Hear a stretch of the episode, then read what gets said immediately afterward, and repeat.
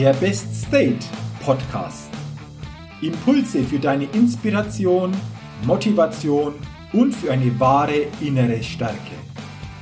Der Podcast ist für alle Menschen, die mehr aus sich, ihren Erlebnissen, ihren Ergebnissen und ihrem persönlichen und beruflichen Leben machen wollen, die immer wieder ein ganz besonderes Ausrufezeichen in ihrem Leben setzen wollen.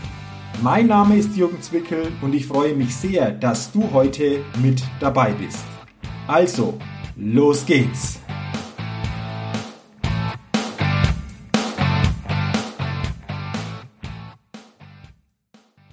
Hallo und herzlich willkommen zur 163. Ausgabe des Best Date Podcasts. Der Podcast, der immer wieder ein ganz besonderes Ausrufezeichen bei den Hörerinnen und Hörern setzen will. Und ich bin mir sicher, dass heute wieder ein ganz besonderes Ausrufezeichen gesetzt wird. Denn ich habe heute einen Interviewgast in meinem Podcast, der, so glaube ich, sehr, sehr spannend ist. Er ist Seelsorger in der Gemeinde Duisburg-Neumühl. Er ist geschäftsführender Gesellschafter des Projekts Lebenswert GmbH und, was ich sehr, sehr spannend und interessant finde, er ist auch Leistungssportler er ist Läufer, er läuft Ultramarathons, er gibt Laufkurse, er ist Lauftrainer und er verbindet in seine Tätigkeit sowohl als Seelsorger wie auch als Lauftrainer den Bereich Social Media. Und das insgesamt klingt sehr, sehr spannend und ich freue mich heute sehr auf unser Interview und begrüße heute im Best State Podcast Pater Tobias. Ja, hallo Jürgen, freue mich, dass ich hier bin. Hallo Tobias, vielen Dank für deine Zeit und dass du gesagt hast, Mensch, äh, wir machen gemeinsam dieses Interview. Ich habe dich jetzt ja zumindest schon mal kurz vorgestellt. Deine Vita, wenn man die verfolgt, die ist natürlich noch weitaus intensiver und umfangreicher. Aber ich glaube, insgesamt ist diese Kombination geistlich auf der einen Seite, aber auch Lauftrainer, ähm, dieses Projekt Lebenswert, denke ich, ist sehr, sehr spannend, auch darüber mal zu sprechen und das Ganze in den Rahmen Social Media zu bringen, sehr, sehr spannend. Ähm, wie kam es denn dazu, dass du überhaupt diesen Weg in die Seelsorge gegangen bist? Weil du hast ja ursprünglich auch in der freien Wirtschaft gelernt, hast eine Ausbildung gemacht. Wie, wie, wie kam es dazu? Also ich habe auch was Gescheites gelernt. Also ich bin Groß- und Einzelhandelskaufmann, habe bei BMW meine Grundlagen kennengelernt, die ich heute gut brauchen kann, auch in der Seelsorge. Und ich bin groß geworden mit sechs weiteren Geschwistern, sieben Kinder im Münsterland, in der Nähe vom Schloss Kappenberg. Das liegt zwischen Dortmund und Münster, also wirklich auf dem freien Land. Wir haben einen großen Reiterhof. Wir haben früher schon viel geritten, also auch viel Sport gemacht. Bei uns zu Hause auf dem Bauernhof viel gearbeitet. Und habe dann sechs Jahre bei, der, bei BMW gearbeitet und habe dort die Ausbildung gemacht. Zwischendurch dann auch Soldat gewesen in Hamburg, also ein ganz normales Leben geführt und dann habe ich die Bundeswehr verlassen und habe dann noch zweieinhalb Jahre als Ausbilder bei BMW gearbeitet. Und irgendwann kam die Idee, ich war fast sechs Jahre weg von Gott. Meine Mama ist früh gestorben mit 56 Jahren. Also ich bin heute 56, genau in meinem Alter ist sie gestorben. Und da konnte ich mit fünf, sechs Jahren mit Gott gar nichts anfangen. Niemand war da, der mir geholfen hat. Und irgendwann mit 21 Jahren hat mir damals der Heimatpfarrer, auch ein Mitbruder von mir vom Kloster, Pater Gottfried, letztendlich mich mal zum Essen eingeladen und dann entwickelte sich ein Gespräch über Gott und immer mehr über Gott, dass der liebe Gott das gar nicht in Schuld war, dass die Mama gestorben ist. Ja, und so kamen irgendwo aus einem Gespräch ganz viele Gespräche und ich habe gemerkt, oder er hat bei mir gemerkt, da schlummert noch irgendetwas in den Andreas Brehe, das ist ja mein leiblicher Name, und habe dann irgendwann gesagt, ich möchte mich verändern, habe dann in Neuss in der Nähe von Düsseldorf, dann drei Jahre das Abitur nachgemacht, an einem humanistischen Gymnasium, Hebräisch, Griechisch, Latein, schwerpunktmäßig auch Philosophie und Psychologie gelernt und dann das Abitur mit 24 gehabt. Und dann habe ich gesagt, in diesen drei, vier Jahren hat sich sehr viel ereignet. Die Nähe zu Gott kam immer mehr, dann später auch die Nähe zur Kirche. Ich möchte doch dann Priester werden, aber dann in einer Ordensgemeinschaft. Und dann gibt es eine Ordensgemeinschaft in Hamborn, Duisburg-Hamborn, die Prämostertenser vom Heiligen Norbert. Und dort bin ich 1987 dann eingetreten und dann ging das klösterliche Leben vor. Mhm. Okay, also spannender Werdegang, zuerst in der freien Wirtschaft gewesen, jetzt ähm, im seelsorgerischen Bereich tätig. Du hast vorher gesagt, du hast da viele Grundlagen zu Beginn auch gelernt in der freien Wirtschaft, die du heute für dich auch noch nutzen kannst. Welche ja, Grundlagen waren das denn für dich und welche? Seit, ja. Ich bin jetzt seit 22 Jahren der Finanzchef des Klosters, bei uns heißt es der Kämmerer und das mache ich auch nebenbei, ist ein Ehrenjob, den man im Kloster übernimmt. Im Kloster übernimmt jeder, fast jeder Mitbruder, so den einen oder anderen äh, Job. Und ich habe halt vor 22 Jahren, also vor 1997, das Kameramt übernommen, also die komplette finanzielle äh, Finanzierung der Abtei, also die Verwaltung der Abtei. Und das, was ich damals bei BMW gelernt habe an Buchhaltung, wie man mit Menschen umgeht, führen und leiten, das kommt mir heute zugute. Ich habe im Kloster 15 Mitarbeiter, im Projekt Lebenswert, hast du ja schon genannt. Das ist eine gemeinnützige GmbH, habe ich 18 Mitarbeiter. Wir haben fünf Auszubildende hier. Die müssen alle geführt und geleitet werden. Und das habe ich, so grundlegende Dinge habe ich damals bei BMW gelernt. Gerade was mit Büroorganisation zu tun hat, aber auch das andere mit Buchhaltung und all diese Dinge, die eigentlich mit Theologie und mit Priester überhaupt nichts zu tun haben. Aber der liebe Gott wollte das vielleicht so, dass ich erstmal die Grundlage kennenlerne und bei BMW arbeite und später schickt er mich dann ins Kloster. Ah, okay. Also sicherlich interessante Grundlagen. Äh, Pater Tobias, was ist denn dir selbst bei der Seelsorge wichtig? Wir leben ja in einer Welt der ständigen Veränderung, also es wird immer schneller. Ich glaube, das spüren auch viele Menschen. Spürst du das auch in der Seelsorge, wenn du Menschen begleitest, dass das Thema ist, dass Menschen vielleicht da auch Halt wieder entsprechend suchen oder auf der Suche sind, was gibt mir Halt und ähm, wie, empfindest du das in, in der seelsorgerischen täglichen Arbeit? Auf jeden Fall. Ich habe ja vor zwölf Jahren schon gemerkt, okay, es sind Menschen auf der Suche, ähm, Menschen brauchen Hilfe, sie kamen ins Kloster, haben bei uns angeklingelt, könnte uns helfen. Und ich habe natürlich viele Fragen nicht beantworten können und habe dann äh, eine Stiftung äh, gefunden, Stiftung Deichmann, Schwarz Deichmann, die mich unterstützt haben äh, mit einer Sozialarbeiterin, weil es waren so viele Fragen, die ich als Theologe nicht beantworten konnte und habe dann das Projekt Lebenswert vor zwölf Jahren gegründet. Lebenswert, jeder Mensch ist wert, der zu uns kommt. Und wir wollten mit Rat und Tat äh, für Bedürftige dann da sein. Und ich habe gemerkt, die Nächstenliebe spielt eine ganz große Rolle, gerade an der Basis. Wo erreichen wir die Menschen? Also helfen wir den Menschen. Was würde Jesus heute tun? Jesus würde heute nicht im Gemeindebüro sitzen und warten, liebe Schäflein, kommt zu mir, sondern er würde zu den Menschen hingehen und nichts anderes mache ich auch. Und das habe ich mir auf die Fahne geschrieben, zu den Menschen zu gehen und habe dann das Projekt Lebenswert gegründet mit dieser Beratungsstelle Rat und Tat für Bedürftige, wo wir Hartz-IV-Beratung machen. Wir erreichen sehr viele Hartz-IV-Empfänger, die wir motivieren, wieder in die Arbeit zu kommen. Das heißt, ihr Leben wieder selbstständig in die Hand zu nehmen. Das ist ganz wichtig.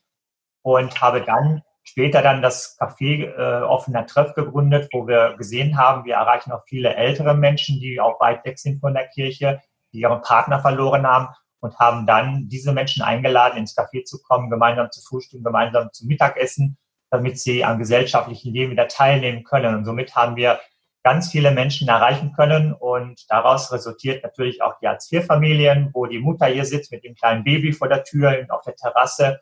Dann frage ich natürlich auch, ist das Kind schon getauft worden? Ach nee, habe ich vergessen. Dann kommen Sie doch mal ganz kurz ins Büro und schreiben Sie mal kurz die Anmeldung aus. Dann taufen wir Ihr Kind.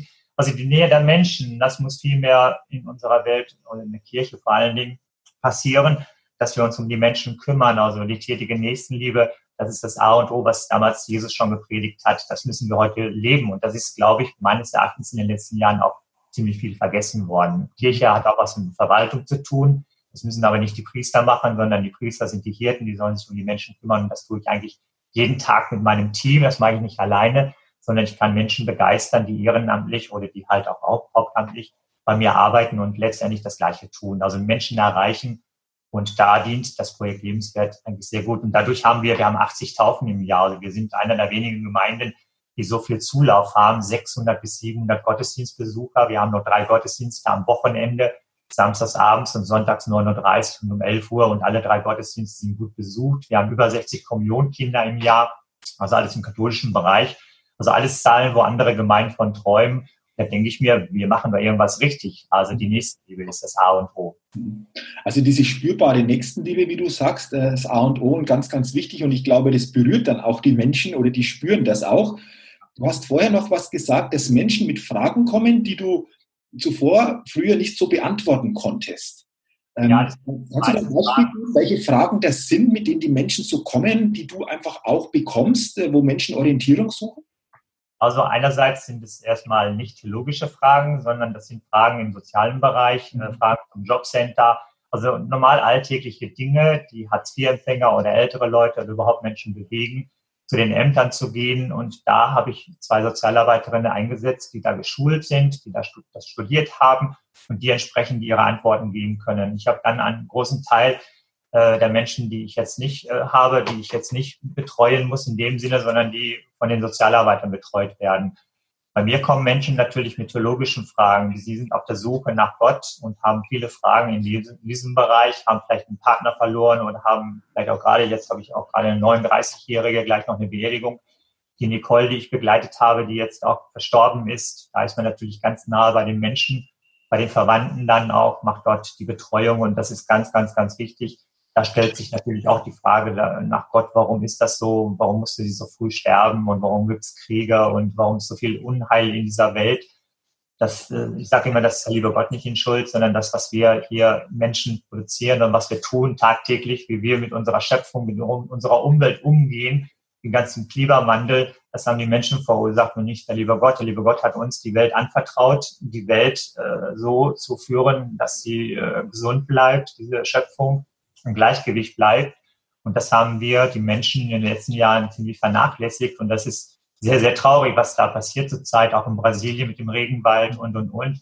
Was wir an Müll produzieren, alles das sind, äh, ist Menschenwerk. Und man kann nicht sagen, der liebe Gott ist alles in Schuld. Der liebe Gott lässt keine Kriege zu, sondern sind immer Menschen, die da eine Macht sind und die dann letztendlich diese Macht äh, zum eigenen Vorteil ausschöpfen, wo viele Menschen sterben, so zum Beispiel in mhm. Syrien und so.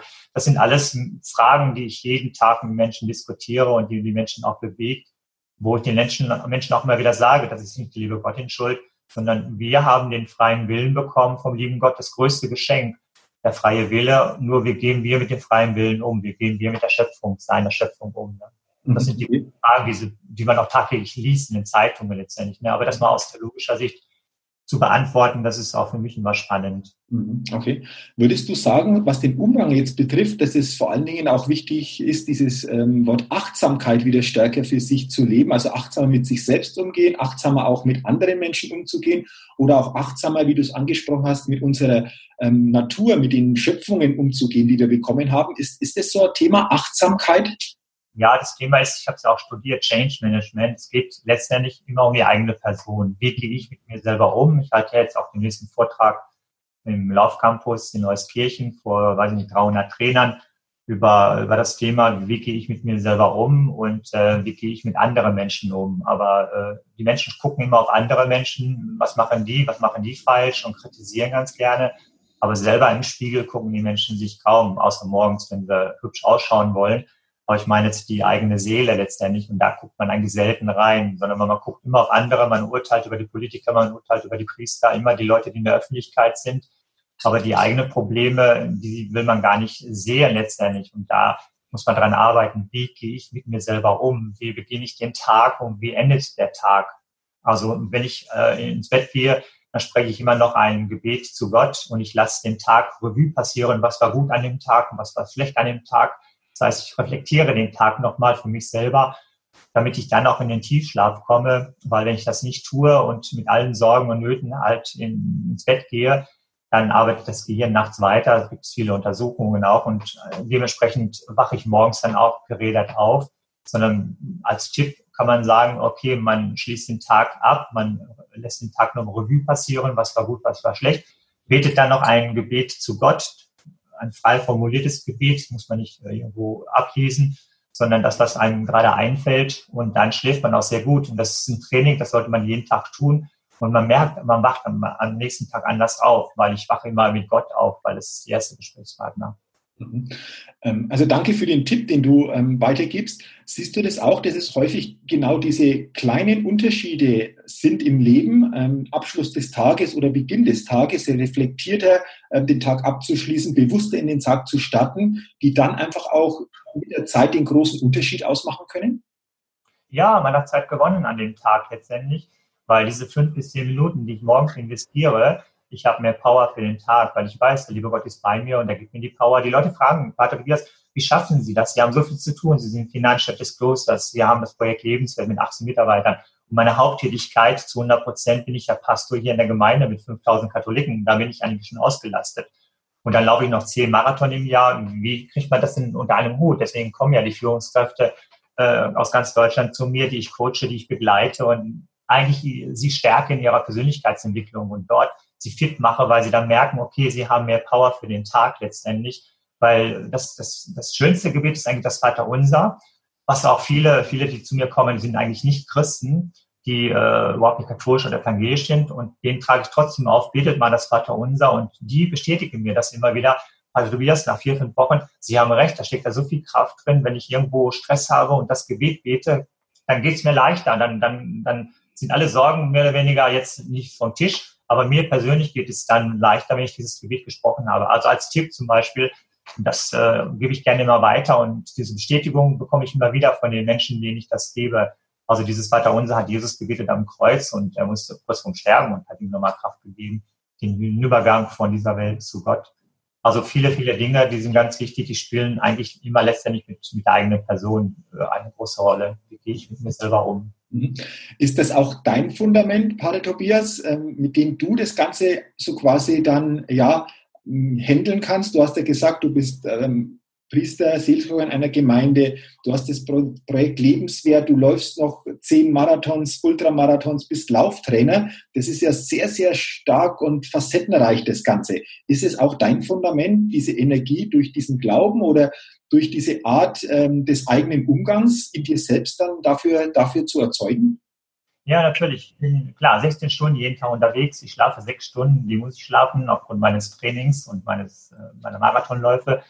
Aber das gibt mir letztendlich den, den Power. Ja klar, also Gott ist immer bei mir, ob ich jetzt Priester oder nicht Priester bin, darüber denke ich nicht nach, sondern für mich ist Gott ganz wichtig. Für mich ist es, ein, ist es der Ansprechpartner, für mich ist es die Liebe, wo ich immer die Power und die Stärke herausziehe. Und wenn ich Marathon laufe, wenn ich Ultramarathon laufe, wie jetzt in Sonthofen, 70 Kilometer mit 3200 Höhenmeter, ich als Flachland-Tiroler, bei uns ist der höchste Berg Maulwurf, also ein Erdhügel, ähm, war das schon ähm, immer gut, den lieben Gott auf seiner Seite zu haben, denn der hat mir immer wieder diese Power gegeben, dieses mentale Denken vor allen Dingen voranzukommen bis zum Sonnenkopf hoch, 1705 Meter.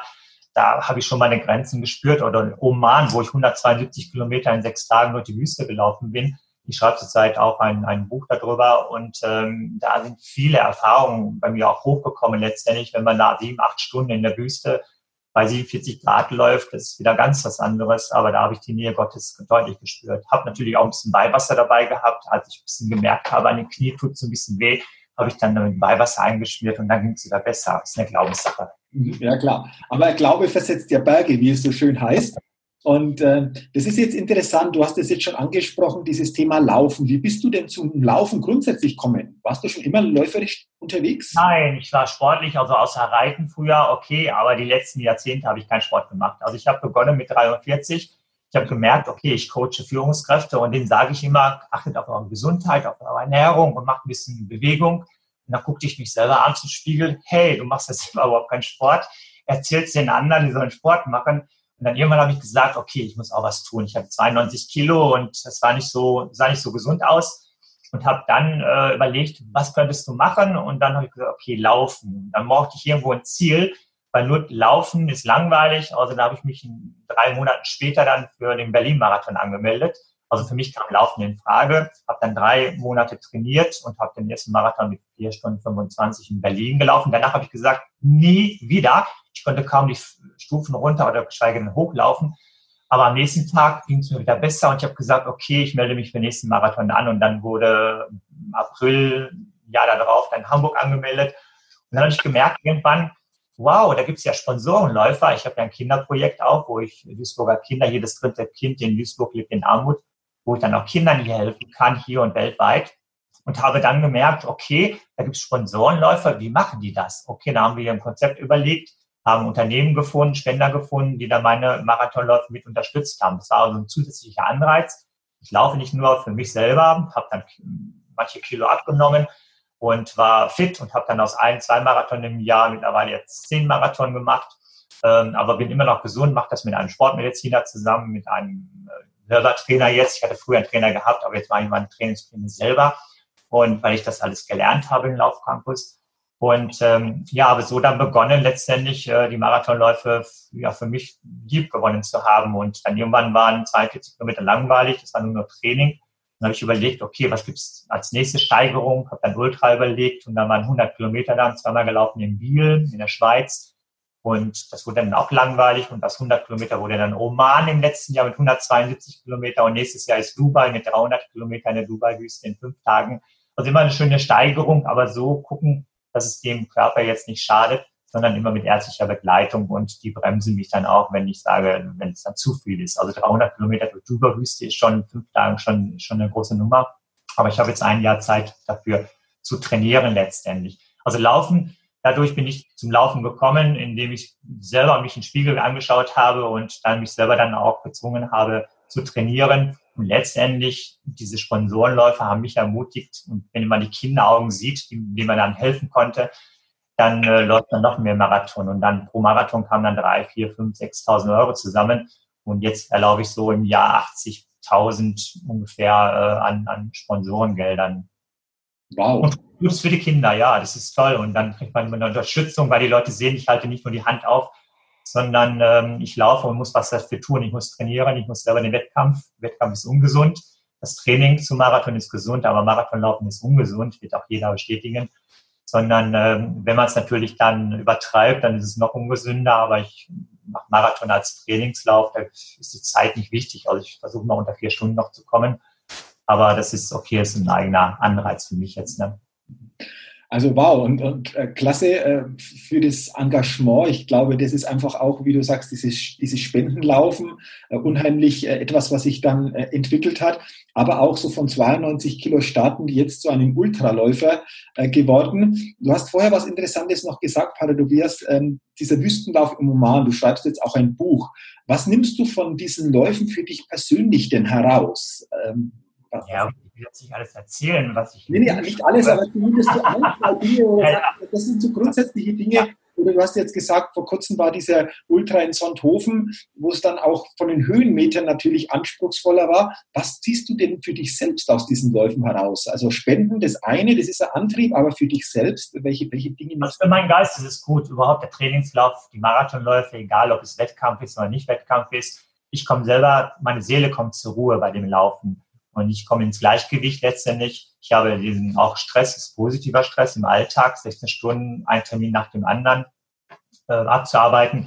Aber letztendlich ist das Laufen für meine Seele ganz wichtig und Laufen befreit. Ich habe meistens auch ein Diktiergerät dabei, wenn ich alleine laufe, wenn ich mit der Laufgruppe laufe nicht, aber wenn ich alleine laufe, das sind die langen Läufe von drei, vier Stunden, dann habe ich meistens ein Diktiergerät dabei, weil ich merke, mehr Sauerstoff kommt ins Gehirn, man kommt zum Nachdenken und das sind ganz viele Dinge, die, die ich dann ja letztendlich aufs Diktiergerät aufspreche oder eine Predigt zum Beispiel formuliere ich beim Laufen. Das ist also keine verlorene Zeit für mich, sondern eine Zeit, die ich gewonnen habe. Also es sind so viele Ideen, wenn man läuft. Man sieht die Schöpfung, man sieht die Natur. Das sehe ich erstmal. Die Wüste ist so schön, obwohl nur Sand ist, aber der Sand ist so unterschiedlich. Und bei 47 Grad, das ist nicht so warm wie jetzt die Schwüle, die wir hier in Deutschland haben, sondern es ist eine trockene Luft. Man spürt diese Hitze nicht so sehr. Aber die, die, allein die Facetten, die man dann in der Wüste erlebt, das ist einfach äh, traumhaft schön. Diesen Sonnenuntergang, Sonnenaufgang. Wir sind Marathon nachts gelaufen am fünften Tag, fünf, sechs Stunden ganz alleine in Stock, in stockdüsterer Wüste, wo man, wo Licht war. Das waren so die, die Lichtpunkte, wo man sich orientieren konnte. Alle zwei, drei Kilometer sah man das, wo man entlang laufen musste sammeln halt diese äh, Skorpione und die Schlangen und so weiter und so fort. Also hat, hat auch was mit Angst zu tun gehabt. Ich habe so viel Angst gehabt, auch in der Wüste, weil man, was, wenn was passiert, wo ist jemand? Man hat zwar ein GPS-Signal gehabt, aber in dem Moment konnten die auch nicht sofort da sein, die Ärzte. Also alle, also diese Dinge, diese Angstdinge gingen natürlich auch durch den Kopf. Aber auf der anderen Seite auch dieses Glücksgefühl, ähm, mal wieder Ruhe zu haben. Also ich würde morgen sofort wieder in die Wüste zurückzugehen, weil es einfach ein ganz schönes Erlebnis war, diese Ruhe, diese Stille. Handy funktionierte ja nicht und keiner hat mich angerufen, keiner wollte was, sondern ich habe Zeit für mich und Zeit für Gott gehabt, habe viel mit Gott gesprochen und er hat mir zugehört, da bin ich hundertprozentig sicher und habe aber auch dann äh, deutlich die Natur wahrnehmen können, noch deutlicher wahrnehmen können, als wenn ich jetzt hier zu Hause einen Trainingslauf mache. Also das ist das, was ich sicherlich aus der Wüste mitgenommen habe. Diese Ruhe, diese Stille, aber auch dieses Zwiegespräch zwischen Gott und mir in der Einsamkeit, die Einsamkeit auszuhalten. Ich war ja nur sechs Tage unterwegs. Und wenn ich bedenke, Jesus war 40 Tage unterwegs, dann denke ich mir, oh Gott, das ist schon eine andere Nummer. Nochmal eine andere Dimension, aber alleine ja. deine Dimensionen äh, sind schon auch, ähm, also wie gesagt, äh, sehr, sehr, sehr, sehr spannend. Und du hast es auch vorher schon kurz angesprochen, du bist jetzt auch ausgebildeter Lauftrainer seit einiger Zeit. Laufcampus ähm, Akademie, die ja Lauftrainer ausbildet. Was war denn deine Intention, Lauftrainer auch noch ähm, dich oder als Lauftrainer dich noch ausbilden zu lassen und jetzt auch noch aktiv Laufkurse für Menschen anzubieten, die so quasi zum Laufen kommen wollen? Also für mich selber wollte ich diesen Kurs machen. Ich wollte ursprünglich jetzt keine, keine Gruppen betreuen, das kam jetzt im Nachhinein. Aber ich wollte eigentlich diesen oder habe diesen Kurs gemacht, um für mich etwas zu lernen letztendlich, weil ich wollte jetzt nicht in zwei, drei Jahren, ich bin jetzt 56 und wollte nicht in zwei oder will nicht in zwei, drei Jahren aufhören, sondern mein letzter Marathon wird mit 84 stattfinden. Der Termin steht auch schon im Kalender. Ich habe in Berlin mal einen älteren Herrn getroffen, der stand mit mir am Start vor vielen Jahren und dann sagte er, ich habe heute Geburtstag. Ich dachte, wie, du hast heute Geburtstag? Oh, das ist ja toll, herzlichen Glückwunsch. Sag, wie alt wirst du denn? Ja, ich werde jetzt 84. Oh, du siehst ja aus, ich meine, die, die Läufer schauen alle jünger aus. Du siehst ja aus wie 60 oder so. Nein, 84. Ich laufe heute meinen letzten Marathon. Okay, wann hast du denn begonnen? Ja, auch mit 40, Anfang 40. Also ich habe mit 43 begonnen. Und dann kamen wir so ein bisschen ins Gespräch, habe ihm dann alles Gute gewünscht und ich habe gesagt zum Schluss, okay, du bist jetzt mein Vorbild, das, was du geschafft hast. Ich habe auch spät mit dem Laufen begonnen. Dann werde ich mit 84 auch den letzten Marathon laufen. Und das ist so, was ich immer wieder sage. Und das war für mich jetzt so mit 84, das sind dann noch, weiß ich nicht, ähm, etliche Jahre, die ich dann laufen muss.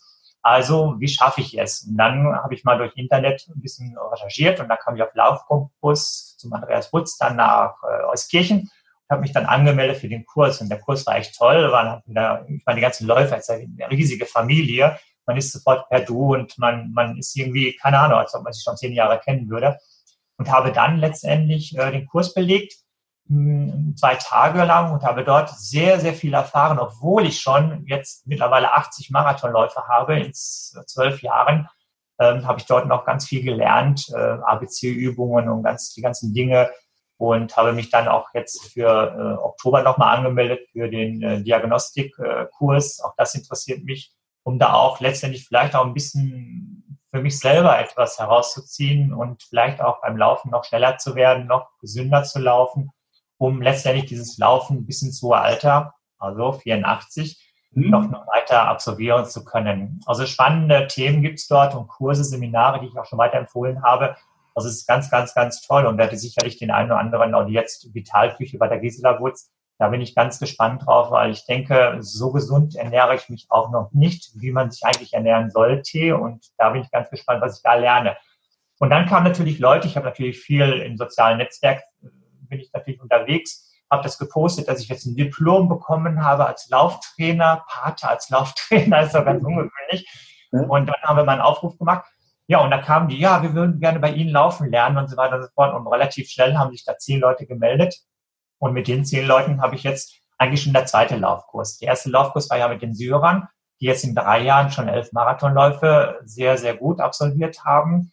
Die habe ich anfangs trainiert, aber ohne dass ich jetzt, also mit meinem Wissen, was ich mir angelesen habe, aber jetzt nach dem Laufcampus-Seminar äh, kamen da die Leute und habe dann gesagt, okay, ich mache jetzt den, von null auf zehn Kilometer den nächsten Kurs und wie gesagt, dann sind wir zehn Personen, wir treffen uns dreimal in der Woche und das ist ein schöner Kreis, die jetzt relativ schnell schon so fast eine halbe Stunde durchlaufen können. Also wir sind auf einem guten Weg. Ich bin ein guter Trainer. Hundertprozentig. Das ist ja das Schöne am Laufen, wenn Laufanfänger kommen, die dann innerhalb von einigen Trainingseinheiten schon sehr, sehr stark merken, wie sich das positiv verändert. Das ist ja, glaube ich, das Schöne einfach auch am Sport oder am Laufen, diese Veränderung, positive Veränderung auch mitzukriegen, oder? Ja, genau. Ja, das ist immer schön. Also man gibt den Leuten natürlich viel vom, vom Laufen weiter, vom Laufen, von der Technik her, vielleicht auch ein paar Tipps schon zur Ernährung. Und wenn wir diesen Ernährungsschein dann bekommen haben, dann werden wir auch hier natürlich äh, Kochkurse anbieten mit dem Jan Kadur, meinem Küchenchef, vielleicht ein bisschen Syrisch dabei. Und ähm, ja, oder wir haben jetzt eine Hausrunde gedreht mit der WAZ hier, mit der lokalen Presse. 15 Kilometer, die haben hier auch ein neues äh, Programm gehabt im Ruhrgebiet, haben so von bekannten Persönlichkeiten äh, so mal die Hausstrecken mal bekannt gegeben, die man auch auf Internetseite äh, herunterladen kann. Und da wollen wir uns jetzt mal mit Lauftreff einfach mal ein offenes Angebot hier anbieten, dass wir 15 Kilometer laufen, die die Lust haben aus dem Ruhrgebiet. Vielleicht kommen da 30, 40 Leute und anschließend gehen wir bei uns syrisch dann hier äh, syrisches Buffet mal essen, damit sie die Küche mal kennenlernen. Eine leichte Küche, sehr gut für Läufer geeignet. Also die haben ja kein Schweinefleisch, esse ich sowieso nicht. Trotzdem bin ich noch katholisch. Aber ansonsten, ansonsten ist es immer sehr spannend, auch so eine Küche mal kennenzulernen. Also gesunde Ernährung ist ganz wichtig. Geist, Körper und Seele in Einklang bringen. Das ist immer ganz wichtig. Alle drei Dinge zu gucken wo kann ich mich verbessern? Also ich mit mir selber, da geht es wieder um die eigene Person, äh, die Seele, der Körper und der Geist. Es muss in Einklang gebracht werden und dann hat man auch Erfolg im Beruf, Erfolg in der Familie und dann hat man eigentlich auch ein schönes Leben letztendlich. Aber es kostet immer Kraft, weil man kriegt nichts geschenkt, sondern man muss schon hart auch an sich arbeiten. Das mache ich jedes, jeden Tag. Aber nicht so, dass es mir Stress macht, sondern dass es mir Freude und Spaß macht. Mhm, okay, also danke für die Botschaft, dass du sagst, äh, Körper, Geist und Seele als Einklang zu sehen. Ähm, dann wirkt sich das auf alle Lebensbereiche einfach auch sehr positiv aus. Ich will auf eines nochmal eingehen, und zwar auf die Frage, ähm, so wie bist du zum Laufen gekommen, dass du gesagt hast, es steht jetzt schon im Kalender mit 84 der, der letzte Marathon. Das ja. ist ja auch jetzt sehr klar gewesen, äh, was du gesagt hast, auf den Marathon bezogen ist es in anderen Bereichen auch so, dass du sehr klar bist, beziehungsweise findest du auch, dass Klarheit, die eigene klare Ausrichtung, in welchem Bereich auch immer, auch sehr, sehr wichtig ist? Ja, ist ganz wichtig. Man muss sich Ziele setzen. Also ich habe mehrere Ziele in meinem Leben, die ich verfolgt habe, die ich erreicht habe und habe jetzt immer wieder äh, neue Ziele. Also wenn ich, äh, wenn meine, wir haben auch Raumpflegerinnen im Kloster, die unsere Zimmer putzen und Toiletten und so, also wenn die bei mir ins, in die Toilette geht, dann guckt die immer am Spiegel und rundherum am Spiegel sind kleine Zettel, wo meine Ziele formuliert sind. Das heißt, ich gucke jeden Tag in den Spiegel, morgens und abends, und sehe auch gleichzeitig meine Ziele, die ich formuliert habe. Man muss ein Ziel formulieren, aber nicht nur im Kopf behalten, sondern ich muss es sehen. Und dieses Ziel sehe ich morgens. Zum Beispiel stand da eines Tages äh, syrisches Restaurant. Und das Ziel habe ich verfolgt und wir haben seit 1. August jetzt offiziell das syrische Restaurant und das Zettelchen ist jetzt weg. Und die Putzfrau sagt natürlich, ah, Pater Tobias, wir haben wieder ein neues Ziel erreicht, der Zettel ist ja weg. Das ist die einzige Frau, die meine eigenen persönlichen Ziele kennt, weil die natürlich auch meinen privaten Bereich, also klösterlichen Bereich putzt und, und so weiter.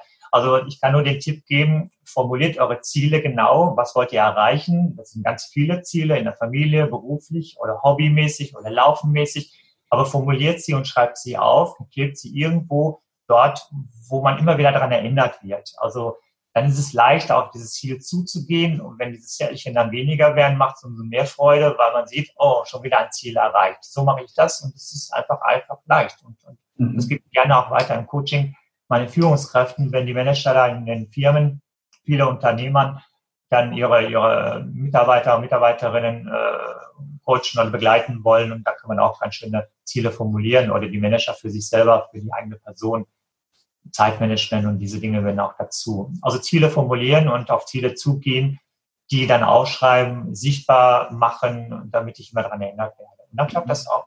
Mhm. Immer geradeaus und es gibt auch so Umwege, es gibt auch viele Kurven. Also man muss jetzt nicht meinen, ich formuliere ein Ziel und gehe dann gerade darauf zu, sondern es gibt immer wieder Ecken und du musst an diesem Ziel vielleicht auch schon mal wieder feilen letztendlich, weil es nicht so hundertprozentig geradeaus ging, aber ich habe trotzdem das Ziel erreicht. Damit muss ich immer wieder rechnen, weil immer wieder Einschnitte in meinem Leben passieren oder in der Familie passieren und ich habe jetzt eine Schwägerin, die liegt plötzlich im, Krankenhaus mit Aneurysma.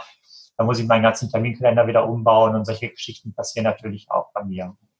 Also danke für diesen Impuls auch nochmal, Pater Tobias, dieses äh, Thema Ziele, Klarheit in der eigenen Ausrichtung zu haben, in welchen Bereichen, Lebensbereichen auch immer, denke ich, ist sehr, sehr wichtig. Und wenn dann bestimmte Ziele, denke ich, auch bei dir erreicht sind oder du auf dem Weg bist, dann nutzt du ja auch Social Media, um einfach ähm, das nach außen zu geben, sowohl in deinem Läuferbereich, äh, wo du jetzt den Ultramarathon Sonthofen habe ich auch selbst einiges gesehen, was du gepostet hast.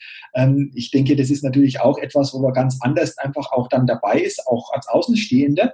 Du nutzt es aber ja auch Social Media für die Arbeit in deiner Gemeinde. Ich habe vor ein paar Tagen gesehen auf Facebook, dass du von einer Taufe etwas geschrieben hast und gepostet hast. Äh, was bedeutet Social Media für dich, vor allen Dingen auch in der seelsorgerischen Arbeit? Also ich äh, habe ja vorhin schon gesagt, was würde Jesus heute tun? Der würde nicht im Gemeindebüro sitzen und warten, bis die Schäflein zu einkommen und zu ihm kommen, sondern ich habe überlegt, okay, was würde Jesus heute nutzen? Und ich bin mir hundertprozentig sicher, Jesus wäre heute auch auf Facebook, auf Instagram und er würde vielleicht auch twittern. Er würde gucken, wo kann er letztendlich äh, die Nächstenliebe weitergeben. Und er würde diese sozialen Netzwerke auch nutzen. Und das habe ich mir auf die Fahne geschrieben. Und das äh, habe ich auch dann gemacht mit Twitter und Instagram. Das sind mehr so die jungen Leute, die ich dort erreiche. Und Facebook ist schon etwas ein älteres Publikum, also mein oder unser Alter. Und ähm, habe dann natürlich geguckt, okay, was kann man beim Projekt Lebenswert Werbung machen? Wie kann man Laufenwerbung machen, auf sich aufmerksam machen, damit die Leute merken, was ist Kirche heute? Und das finde ich ganz wichtig, weil die Kirchgänger, die sonst zur Kirche kommen, die bekommen das mit, die bekommen einen schönen Gottesdienst mit, eine gute Predigt mit und sie bekommen mit, was sich in der Gemeinde tut. Aber der große Teil der mir anvertrauten Gläubigen und darüber hinaus die Fernstehenden oder die gar nichts mit Gott zu tun haben, wie erreiche ich die? Und die erreiche ich über soziale Netzwerke. Und dann habe ich gesagt, okay, liebe äh, Eltern von dem Taufkind, darf ich äh, ein kurzes Foto machen und darf ich das dann auch veröffentlichen, weil es ist Datenschutz, kann ich einfach Bilder reinsetzen. Heute muss man noch genauer hingucken. Und aber zu 99 Prozent sind die Eltern, selber begeistert, wenn ich da was poste. Und äh, man sieht ja auch dann die Gratulation, herzlichen Glückwunsch zur Taufe. Oder wir haben letzten Samstag auch wieder eine schöne Hochzeit gehabt und habe mich dann ablichten lassen mit dem Brautpaar. Die sind überglücklich, dass ich mit auf ein Foto komme. Und das wird dann auch gepostet und dann gratulieren ganz viele und das Brautpaar ist happy, die Familie ist happy, war eine schöne Hochzeit. Oder bei der Erstkommunion. Und wenn dann ein Kind dabei ist, wo der Vater sagt, nee, das Kind soll nicht damit rein, dann machen wir das unkenntlich und akzeptieren wir auch. Aber sagen wir zu 99 Prozent der mir anvertrauten Menschen oder die für, sich für meine Arbeit interessieren, für meine Seelsorge interessieren, sehen das eigentlich sehr, sehr begeistert. Und das finde ich einfach toll. Und deswegen, klar, man darf auch als Priester jetzt ein eigenes Selfie machen. Das machen ja Läufer ganz, ganz viele. Das ist ja unser A und O und sich selbst motivieren, was wir wieder geschafft haben. Und gestern auch wieder 20 Kilometer bei 32 Grad Hitze. Das wird dann auf Instagram gepostet. Und dann sieht man auch die vielen Klicks. Das machen andere genauso. Und die das so jetzt nicht kennen, die denken, oh, der Pater Tobias, der guckt nur auf Selbstdarstellung die können das überhaupt nicht einordnen. Aber für uns Läufer ist es ganz normal, dass wir uns ständig selber ablichten oder dass wir uns freuen, wenn wir einen Marathon machen und im Ziel fotografiert werden. Und das wird natürlich dann auch schnell gepostet. Für, das, für die eigene Motivation ist es ganz wichtig, weiterzumachen, aber auch die äh, für, für meinen Bereich jetzt, den lieben Gott näher zu bringen oder die Kirche näher zu bringen an den Menschen, ist es ganz, ganz wichtig, diese sozialen Netzwerke zu nutzen letztendlich, damit die Menschen auch sehen, wow, da tut sich was in der Kirche. Der Pater Lukas hat 80 Taufen, das hätten wir so gar nicht gewusst. Und der hat jedes Wochenende Taufen und oh, guck mal, da ist ein Dreijähriger.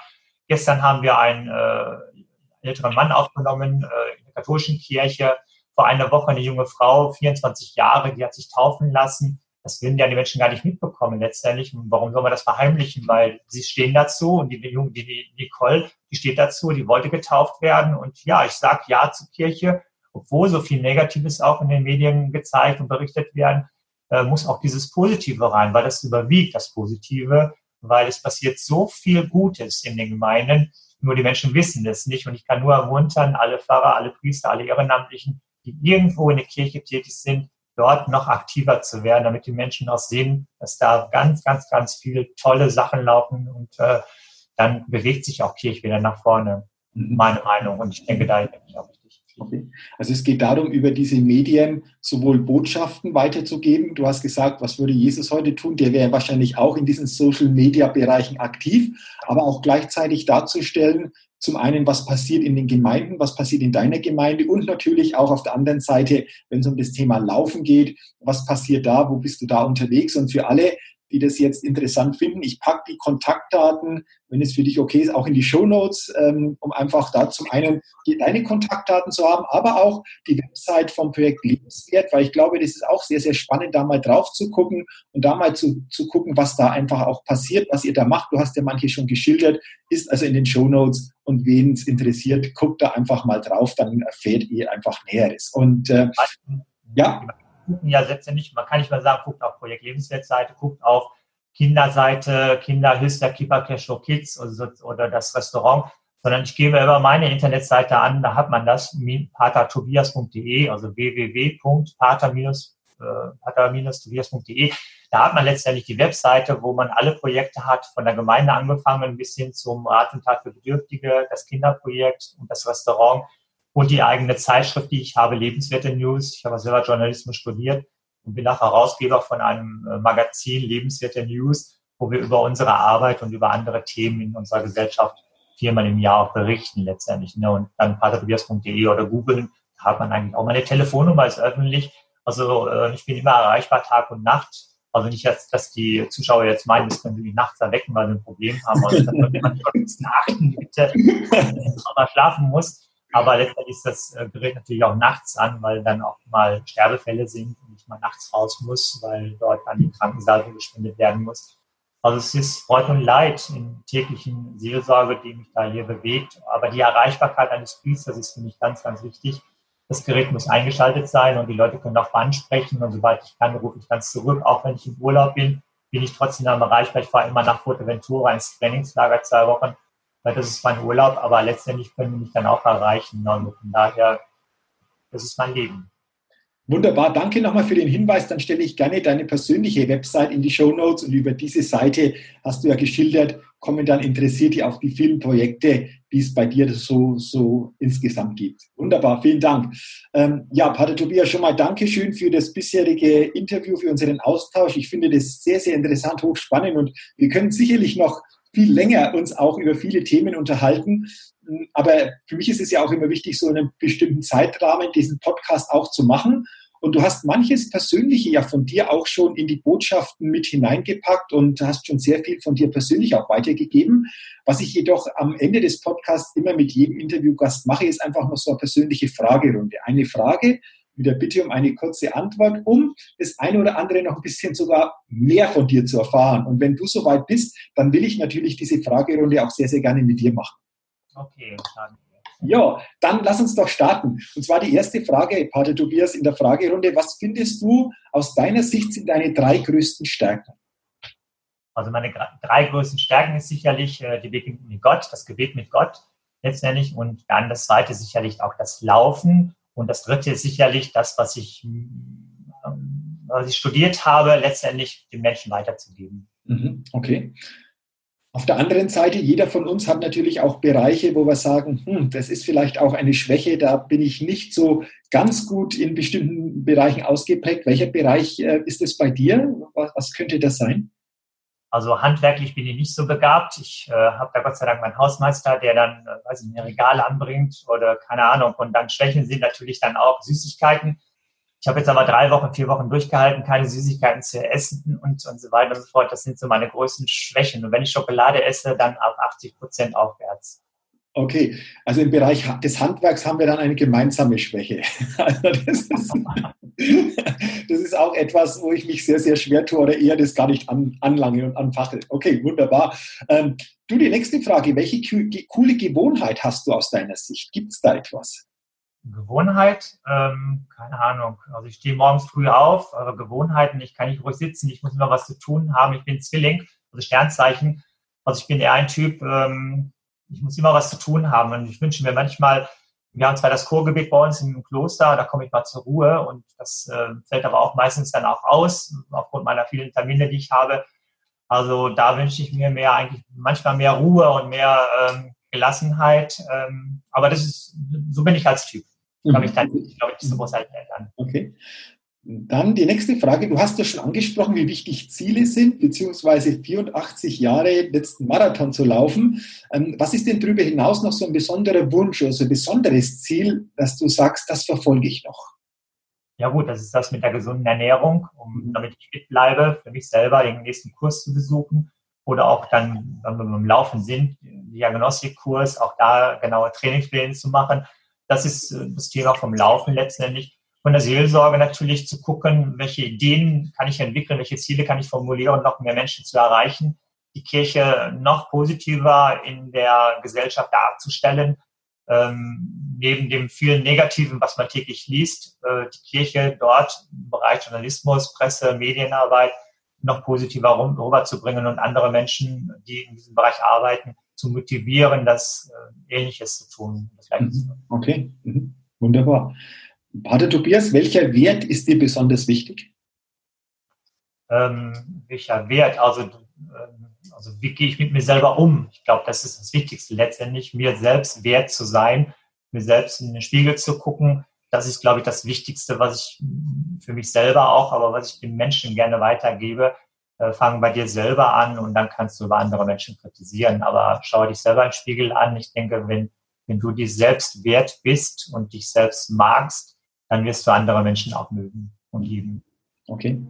Du lebst ja vor allen Dingen auch über deine Worte, über deine Wirkung, die Botschaften, die du den Menschen weitergibst. Und du hast in deinen vielen Jahren, Jahrzehnten sicherlich auch viele Sätze schon gehört.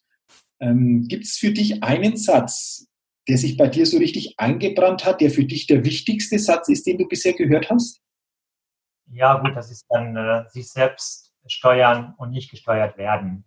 Mhm. Das hat mit, meinem, mit meiner Ausbildung zu tun also sich selbst steuern, also das geht wieder um das Wertsein und nicht äh, von anderen irgendwie gesteuert werden, also eigener Herr sein. Ich, das ist mein Leben und zu gucken, wie kann ich mein Leben nach vorne bringen, wie kann ich mein Leben gestalten, also sich selbst steuern und nicht gesteuert werden von irgendwelchen Außenfaktoren, von den Medien, von der Werbung, die uns ja täglich um die Ohren geworfen wird. Äh, schöne, wunderbare Menschen letztendlich, sondern sich selbst steuern und nicht gesteuert werden. Das ist eigentlich mein Satz, der mich immer wieder begleitet. Okay. Ist es auch, weil das wäre die nächste Frage, welches Credo verfolgst du? Ist es auch das Credo, das du verfolgst? Selbstständig gesteuert? Genau. Das wiederholt sich eigentlich immer wieder mit anderen Worten. Aber das ist mein Leben und das ist mein Credo letztendlich und äh, die Nächstenliebe den Menschen näher zu bringen. Und äh, all das, was ich jetzt bisher gesagt habe, das fließt da immer wieder ein, das muss ich jetzt nicht wiederholen. Aber das ist so das Credo meines Lebens und das Credo, was ich gerne den Menschen auch dann auf dem Weg weitergeben möchte. Ja, so kann man es ungefähr sagen. Lass, lass, uns noch mal noch in die Teenagerzeit zurückgehen. Ähm, wenn du, wie du Teenager warst, äh, hattest du da einen Lieblingssong? Wenn ja, wie, wie hieß der oder welche Gruppe oder welche Sänger, Sängerin hat das? das waren äh, immer wieder Aber-Lieder, die wir gehört haben. Okay. Und, äh, aber, aber, aber, die schwedische äh, mhm. Gruppe. Und, oder Bonnie M. Bonnie M war, mhm. da konnte ich mich, weiß ich nicht, äh, konnte ich jeden Tag hören, diese Gruppe. Mittlerweile kommen ja die Gruppen irgendwo durch andere Personen wieder. Mhm. Jeder werden auch wieder ge gezeigt in gewissen Fernsehshows. Ähm, ja, das war so die Musik, die wir damals gehört haben. Die aber nicht verschwunden ist, komischerweise. Irgendwie kommen die heute wieder. Also wir haben jetzt hier auch Veranstaltungen in der Kirche. Da war äh, Vicky Leandros. Das war unser Jahrgang so ungefähr, die wir früher gehört haben ähm, Theo van der Lodge oder keine Ahnung, die hat jetzt hier in der Kirche gesungen und wir haben immer so prominente Leute, die hier in der Kirche auftreten und die ist immer gefüllt mit 650 Leuten, wo ich wieder ein Publikum erreiche, die sonst nicht zur Kirche gehen und dann habe ich mal 15 Minuten vor dem Auftritt für mich selber, wo ich dann äh, 15 Minuten was über mich, über meine Person erzähle, über Laufen, über die Kirche und kann dann äh, wieder eine Art Predigt erreichen dann ganz viele Menschen. Und 600 Leute vor sich zu haben, hat man nicht so oft. Auch beim normalen Gottesdienst nicht. Also Le äh, Vicky Leandros oder Lena Valaitis oder diese ganzen, ich glaube 70er, 80er Jahre haben die gesungen. Das sind die, ähm, die mir immer noch im Kopf sind. Das mhm. ist Musik gewesen. Ah, okay, interessant. Fast zeitlose Musik könnte man jetzt sagen. genau. Ja, super. Ähm, beim Laufen höre ich auch ganz normale neue Songs. Also ich habe meistens keine Kopfhörer auf, aber wenn ich lange Läufe mache, nehme ich schon mal den äh, Player mit und dann höre ich natürlich die neuesten Songs, weil ich bin noch sieben Stunden auch Unterrichter in der dritten Klasse. Und dann bin ich immer auf äh, den aktuellen Stand, was so die Teenies heute hören. War nicht ganz verkehrt. Ja, klar, ist auch, auch wichtig, da einfach ähm, im, im, am Puls der Zeit zu sein. Ja, ja genau. genau. Du hast ja schon erwähnt, du schreibst ein Buch über deine Erfahrungen ähm, beim Wüstenlauf in Oman. Stell dir mal vor, du würdest deine eigene Biografie schreiben, aus heutiger Sicht, ganz spontan. Ähm, wie würde der Titel deiner Biografie denn lauten? Und läuft und läuft und läuft. Okay, okay. Vielleicht wird es auch so heißen. Ich habe eine Autorin, die schreibt für mich. Das ist noch nicht aktuell, aber ähm, die Leute dürfen gespannt sein, was da entsteht dann. Okay, spannend. Spannend. Also sind wir, sind wir wirklich gespannt. Ich werde es sicherlich mitverfolgen, wenn es dann soweit ist. Ähm, drittletzte Frage, Pater Tobias. Stell dir vor, du fährst in einem Fahrstuhl und aus irgendwelchem Grund bleibt dieser Fahrstuhl stecken. Und es ist ja dann immer die Zeit, wo wir sagen, wir selbst, wenn wir drin sind, können nichts tun, sondern warten, bis das wieder funktioniert. Und wer wäre in diesem Zeitpunkt eine Person, die du gerne im Fahrstuhl hättest, um diese Situation jetzt zu nutzen, um in ein Gespräch, vielleicht in ein tieferes, längeres Gespräch auch zu kommen? Wer wäre das? Gut, das würde einseitig sein, das würde Gott sein, weil ich genieße diese, diese Ruhe ich äh, genieße immer, wenn ich meine halbe Stunde oder eine Stunde am Tag habe, dann mache ich schon mal die Tür zu. Und das könnte zum Beispiel auch der Fahrstuhl sein, wo ich dann ein Zwiegespräch halte mit dem lieben Gott. weil ich nicht auch mit allem einverstanden bin, aber ich würde mit ihm sicherlich diskutieren, würde zwar keine Antwort bekommen, aber ich weiß, dass diese Fragen oder dieses Zwiegespräch trotzdem von Gott gehört werden. Also das würde ich sicherlich zwei Stunden, drei Stunden aushalten, so wie eine Wüste ich, weiß nicht, sechs, sieben Stunden ausgehalten habe und mit ihm gesprochen habe und ich vermisse diese Zeit und von mir aus kann der Fahrstuhl morgen stecken bleiben, obwohl ich mit Fahrstühlen kaum fahre, weil ich bin Läufer und gehe lieber. da da geht es mir übrigens genauso. Ich war letzte Woche unterwegs in einem Hotel und dann habe ich eingecheckt und dann äh, hat die Rezeptionistin gesagt, Mensch, ich bringe Sie an den Fahrstuhl. Und habe ich gesagt, wo ist denn die Treppe? Ach, Sie mit der Treppe, mit dem Koffer? Sag ich, ja, ja, immer Treppe. Also von dem her haben wir das eine Gemeinsamkeit. Ähm, aber wenn jetzt keine Treppe wäre, so habe ich das gemeint und es nur ein Fahrstuhl würde. äh, aber interessante Antwort. Danke, danke auch dafür. Dann die vorletzte Frage. Stell dir mal vor, bei der Kultsendung Wer wird Millionär? Du würdest gegenüber vom Günther Jauch auf dem Stuhl sitzen. Klar kommt es immer auf die Fragekategorie an, aber du hättest jetzt die Möglichkeit, einen Telefonjoker zu wählen. Hättest du spontan jemanden, wo du sagst, den würde ich da als Telefonjoker grundsätzlich mal nehmen für so eine Quiz-Sendung? Ja, ich würde den Papst Franziskus anrufen, weil sonst hätte ich.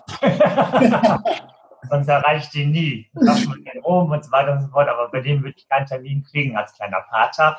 Aber da werde ich die Chance haben, vielleicht ihn, äh, Presse oder Medien machen es ja möglich, mit dem Papst da persönlich zu sprechen, zumindest auf Englisch, vielleicht spricht auch ein bisschen Deutsch, weiß ich gar nicht. Aber das wäre natürlich äh, Papst Franziskus, würde mich schon mal reizen. Ich mag diesen Papst sehr. Mhm. Okay, also wäre sicherlich dann interessant, in dieser Situation die Frage zu beantworten, den Austausch, aber äh, interessanter Telefonjoker, Papst Franziskus, sehr schön. Du, und dann die letzte Frage, sicherlich ein bisschen mit einem Schmunzeln oder einem Augenzwinkern gemeint. Stell dir vor, du kommst auf eine einsame Insel und könntest drei Dinge mitnehmen. Ähm, was wäre das bei dir? Okay, wenn ich in Urlaub fahre, nehme ich immer meine Personenwaage mit. die Leute sagen immer, sind sie verrückt? Ja, das Erste, was ich im Koffer packe, ist die Personenwaage. Ich stehe immer morgens, abends auf die Waage. Keine Ahnung, das ist ein kleiner mhm. Speed von mir, aber ich kontrolliere natürlich meinen Körper. Ähm, aber was würde ich mitnehmen? Also die Waage kommt auf jeden Fall mit ins Koffer.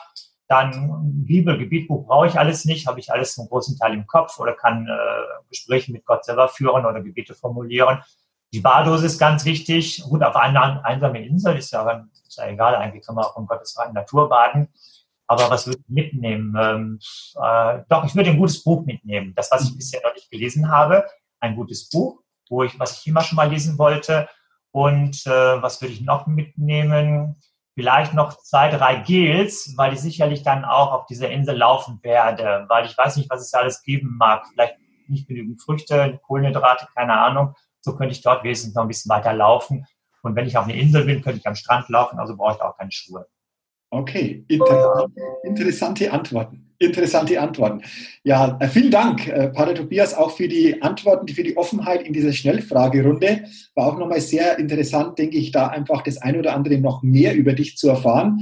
Und grundsätzlich ja nochmal vielen, vielen Dank für deine Zeit, für deine Offenheit, für deine Impulse, für deine Gedanken in diesem Podcast-Interview. Also mir hat es sehr, sehr viel Freude gemacht, mich mit dir auszutauschen.